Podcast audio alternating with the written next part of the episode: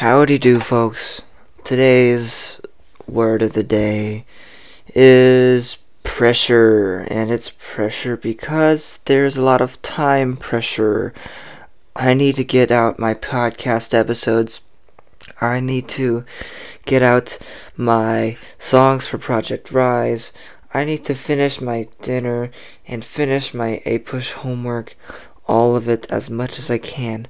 Then my computer science homework that's adding up, then my math homework, then prepare for whatever else, my English homework, then my Spanish homework, and like a lot of it, like I, I'm running out of time, and I wish I just had more time to do it. Uh, I really wish my weekends, I wish I had another, a third weekend to help me do this, because this is a lot, and I don't know if I'll be able to hit deadlines, and it's a lot of procrastination, and I just I need to get through it. It's a hard time. I'm always tired and it's it's it's like a lot of it is my fault. Like a lot of it is in my control. While some of it is out of my control, most of it is in my control. And now is a time where it's more important than ever to step up and get what you need to do done and I really need to do that. Um I've been kind of failing to do that recently, so um here I am documenting the process. Uh, what am I gonna do after dinner? Uh, do I want to do my APUSH, or do I want to get started on my project? Yikes! Um, I'll I'll do my. I'll do both.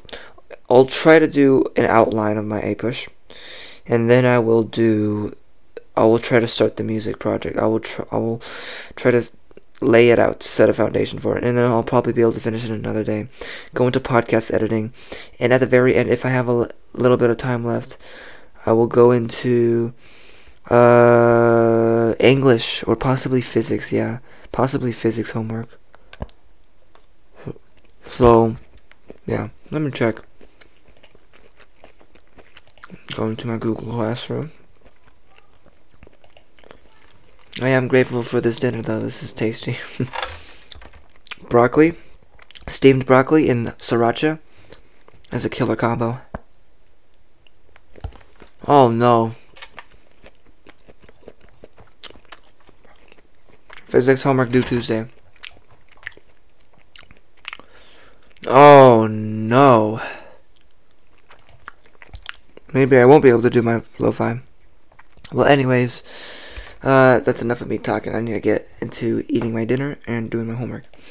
I will catch you on the flip side. See ya.